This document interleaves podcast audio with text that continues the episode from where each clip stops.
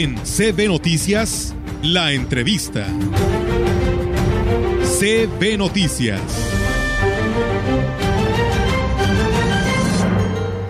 Y bien, amigos del auditorio, pues seguimos con más temas aquí eh, a través de CB Noticias. Y bueno, pues hoy tenemos la oportunidad, como le decíamos, de seguir hablando de este tema que tiene que ver con el esquema de vacunación. Y bueno, pues hoy tengo la oportunidad de saludar tenemos la oportunidad de saludar a la doctora Jocelyn Rubalcaba. Ella es subdirectora de salud reproductiva eh, en los servicios de salud en el estado y que la saludamos en esta mañana. ¿Cómo está, doctora Jocelyn? Buenos días. Hola, muy buenos días, Olga, y saludo, te saludo a ti y a todo su auditorio. Muchísimas gracias, eh, doctora, por estar con nosotros. Y, pues bueno, eh, el día de ayer ya estábamos dándole avance al tema del por qué la importancia de recuperar eh, los esquemas de vacunación en el estado de San Luis Potosí. Lo veíamos a nivel nacional, pero hoy queremos aterrizar este tema en lo estatal, doctora. Queremos saber que nos diga hay vacunas en existencia, la ciudadanía en el estado puede llevar a su hijo si tiene vacunas pendientes para cumplir con este esquema. Sí, justamente como lo, lo mencionas, para nosotros una prioridad en salud pues es la vacunación, ¿no? Eh, sin lugar a dudas, eh, como ustedes saben, eh, a raíz de la, pandemia por COVID, pues muchas de las personas eh, vieron como una situación de riesgo, ¿no? El acudir a las unidades de salud y a lo mejor por el temor a, no querer enfermarse o estar atendiendo algún familiar enfermo, pues dejaron de acudir, ¿no? Entonces, para nosotros, eh, parte del ejercicio que hemos estado realizando es justamente estar haciendo promoción para que los papás, las mamás o cualquier persona cuidador, particularmente de niños menores de 5 años, acudan con ellos a las unidades de salud a, completar esquemas. Si bien es cierto, eh, por ahora hay algunas eh, rezagos en algunos eh, esquemas de vacunación en particular porque están por llegar por parte de la federación en los próximos meses. Sí tenemos algunas otras vacunas que, que hay en las unidades de salud y ahorita particularmente sarampión, eh, los refuerzos contra sarampión, eh, son muy importantes, ¿no? Ustedes saben, eh, estamos eh, en una temporada también de que incrementan las altas temperaturas, ¿no? Incrementan las diarreas, entonces el estar eh, completando los esquemas nos ayuda mucho para prevenir enfermedades, ¿no? Particularmente entre los niños menores de 5 años y con en ese grande grupo todavía aún más los menores de un año, ¿no? La gran cantidad de vacunas que recibe una persona las recibe en los primeros 12 meses de vida, entonces es ahí donde queremos invitar a la población a que acudan a sus unidades de salud a vacunarlos. Eh, doctora Yoselin, sabíamos que el sarampión, si nos puede sacar de duda, eh, cambió, se adelantó a 18 meses, ¿cómo se ponía antes? No, normalmente sí ha habido ahí unos cambios en los esquemas eh, de sarampión, pero ahorita tenemos un, esquema particularmente en los niños menores de, de 5 años, entonces es muy importante que los papás que tengan dudas en cuanto a cómo se, se ponía la vacuna acudan a, con su cartilla de vacunación porque muchas veces nos, nos pasa que llegan los papás y justamente traen estas dudas, ¿no? Eh, si le pusieron o no la vacuna anterior y cómo se les cómo se les aplicó y en muchas ocasiones sucede porque no llevan la, la cartilla, ¿no? Y normalmente lo único que hay es que les, les, les dan un papelito que luego pierden. Entonces sí es muy importante que por ahí puedan estar eh, yendo eh, a, con sus cartillas de vacunación, ¿no? La primera dosis pues a los 12 meses cumplidos y un refuerzo después a los 6 años es normalmente como lo tenemos, pero por eso reitero, que siempre que acudan a, a, vacunarlos, siempre lleven la cartilla de vacunación. No, la cartilla de vacunación en los niños es tan importante como en un adulto la, la credencial de identificación, ¿no? Claro que sí, pues esto es una manera, ¿no? De poder eh, darle un seguimiento y llevar ordenado, ¿no? Lo que son los tiempos que marca esta cartilla al momento de llevar a nuestros hijos. Doctora, el día de ayer que hablábamos de este tema de las vacunas, eh, las personas nos llamaron y nos, nos dijeron que a nivel estado, sáquenos de la duda, no, no hay en existencia la vacuna del tétanos y del papiloma humano. ¿Es cierto o qué es lo que está sucediendo? Eh, sí, actualmente no no contamos todavía por parte de, ustedes saben, las vacunas las compra el, Estado del gobierno mexicano y entonces se, se distribuye a los estados. No, no tenemos actualmente una vacuna propiamente que conocemos nosotros contra el tétano, pero tenemos otra vacuna que se llama TDPA, que esa también la estamos aplicando particularmente a las mujeres embarazadas. Y esa vacuna también tiene un componente que te ayuda a prevenir contra el tétanos. Entonces, digamos que si bien no tenemos la, la vacuna específica, tenemos otra vacuna que también incluye el componente y que también nos ayuda a atender particularmente, además de las mujeres embarazadas, que son nuestra población principalmente de riesgo, también se le aplica a las personas que particularmente lo requieren, ¿no? Por ejemplo, ¿quiénes? Aquellas personas que no tienen antecedente vacunal de las tétanos y que, por ejemplo, cursan con algún accidente en donde se, alguna lesión, una cortadura, una lesión grave que pudiera generar algún riesgo de, desarrollar y entonces en ellos se aplique esta vacuna. Entonces es importante que esto sí lo, sepa la población, ¿no? Eh, particularmente el virus del papiloma humano, ya llegó la vacuna y estamos solamente en espera de que la, la federación, quien, es, quien emite los lineamientos y la normativa para la eh, aplicación, pues nos, nos envíe esas indicaciones para poder comenzar con la estrategia de vacunación.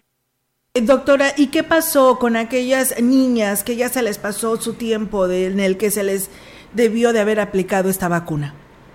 Pues esperemos que con la, la estrategia planteada por parte de la federación eh, se incluyan estas eh, para completar esquemas que nosotros le llamamos, ¿no? Estas normativas para completar esquemas en esas eh, eh, niñas y mujeres, particularmente, bueno, ustedes saben que eh, nosotros priorizamos la vacunación eh, más que en las mujeres adultas, en las niñas, ¿no? Sobre todo considerando que pues aquella mujer que ya inició una vida sexual activa tiene mayor riesgo de haber ya estado en contacto con el virus. En cambio, en las niñas, pues se tiene como esta área de oportunidad y por ello la campaña fundamental, fundamentalmente se centra en, vacunar a, niñas, ¿no? ¿Se puede recuperar, doctora? Este, sí, seguramente sí. Vamos a esperar cómo, cuál es la normativa de la federación, pero nosotros estaremos esperando tratar de completar esos esquemas para que no se pierdan esas oportunidades. Así es, eh, doctora, ¿qué le recomienda a los padres de familia? Porque pues ahorita le estamos dando cabida al tema de la vacunación contra el COVID-19 y estamos olvidando el resto de estos esquemas que debemos de cumplir como madres de familia. Como, como lo decía yo, esperar a que la, la gente acuda a sus unidades de salud, que busquen esas cartillas de, de vacunación. Es bien importante que los, los papás, las mamás, te decía, vean a la cartilla de vacunación como la identificación de salud de su hijo y su hija, ¿no? Entonces siempre tenerla a la mano, nos pasa mucho que luego a veces las pierden y pues es prácticamente todo el historial, entonces es importante que los papás estén al pendiente de la cartilla, inclusive además decirles que en la cartilla de, de nosotros la conocíamos como cartilla de vacunación, pero ahorita se llama Cartilla Nacional de Salud. Y es que no solamente vacunación es un tema prioritario en las niñas y los niños, sino también hay algunas otras acciones como los tamizajes, no como recomendaciones y capacitaciones que tenemos que hacer a las madres y a los padres y cuidadores de los niños. Entonces, trae la Cartilla Nacional de Salud un sinfín de información que como papás, como cuidadores de niños responsables adultos debemos de saber, de niños y niñas. Entonces, eh, sin lugar a dudas, yo invitarlos a que estén al pendiente también de la, de la información respecto a la vacunación COVID, pero eh, también de, de, revisar cómo está su esquema y acudir a su unidad de salud más cercana para completarlo. Eh, doctora Jocelyn, ¿hay en puerta alguna campaña de vacunación? Ya ve que pues luego se tiene la Semana Nacional de Vacunación, digo, para aquellas personas que estén enteradas y puedan recuperar el esquema de vacunación que tengan pendiente.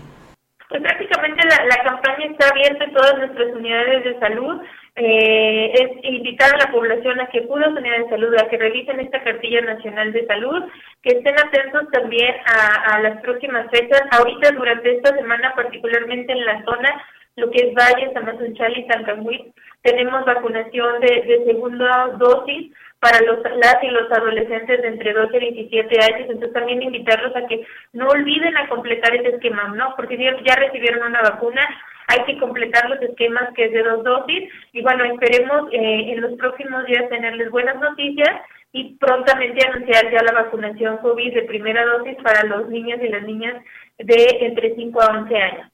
Debe haber un tiempo prudente, doctora, para, digamos, le aplican la de contra el COVID y debe de esperarse un cierto eh, número de días para, digamos, aplicar una vacuna que no haya o que no esté en el esquema del de, niño o de la niña. Sí, hay, hay un periodo para algunas vacunas en particulares que nosotros estipulamos de alrededor de, de 15 a 14 días entre la aplicación de una u otra. Entonces es importante que a lo mejor ahorita que todavía no estamos aplicando eh, vacuna, particularmente en, los, las, niñas y los niños de entre 5 a 11 años, pues que acudan a completar el esquema universal para que den el tiempo oportuno que cuando aperturemos ya la, la vacunación COVID puedan también ser candidatos a tener esta vacunación. Pues habrá que tomar en cuenta porque luego también cuando ingresan a una institución educativa les piden que precisamente el esté eh, es completo el esquema en la cartilla nacional de salud. Claro, por eso digo, además aprovecho que ya muchas escuelas están próximas a, si no es que ya concluyeron estas actividades escolares, a que se den la oportunidad a los papás y las mamás a llevar a sus hijas e hijas a los centros de salud y como yo les reiteraba, a revisar la cartilla nacional de salud, ¿no? Una invitación a que las mamás y los papás tengamos esta cultura por preocuparnos en acciones preventivas como lo es la, la, vacunación y algunas otras que se estipulan y que en, alguna otra ocasión con todo gusto podemos platicar y ampliar de, de toda la información de esta cartilla nacional de salud. Por supuesto que sí, doctora Yesenia, eh, sería un gusto seguir, Jocelyn, perdón, este, seguirla teniendo como pues una fuente de información para esta parte del estado, para que pues la población, la verdad, también ponga de su parte y pues se acerque a los centros de salud. Antes decíamos, eh, antes de esta pandemia, las eh, pues zonas enfermeras de los centros de salud iban y buscaban a los a las niñas y los niños donde hubiera para a completar el esquema de vacunación. Hoy está algo complicado ante esta contingencia, pero como usted lo dice, ahí están los centros de salud para que se acerquen. Y doctora Jocelyn, eh, también hacemos ese compromiso. Cuando usted tenga algo que comunicar a toda la comunidad, pues aquí estamos para servirle. Claro que sí, estamos a la orden y, con gusto abordamos y difundimos toda la información y, al contrario, les agradecemos por el espacio. Muchas gracias, eh, doctora, y excelente día. Muy buenos días. Igualmente, buenos días. Buenos días, pues bueno, ahí está la doctora Jocelyn Rubalcaba, quien es su directora de salud reproductiva de los servicios de salud en el estado. En CB Noticias, la entrevista. CB Noticias.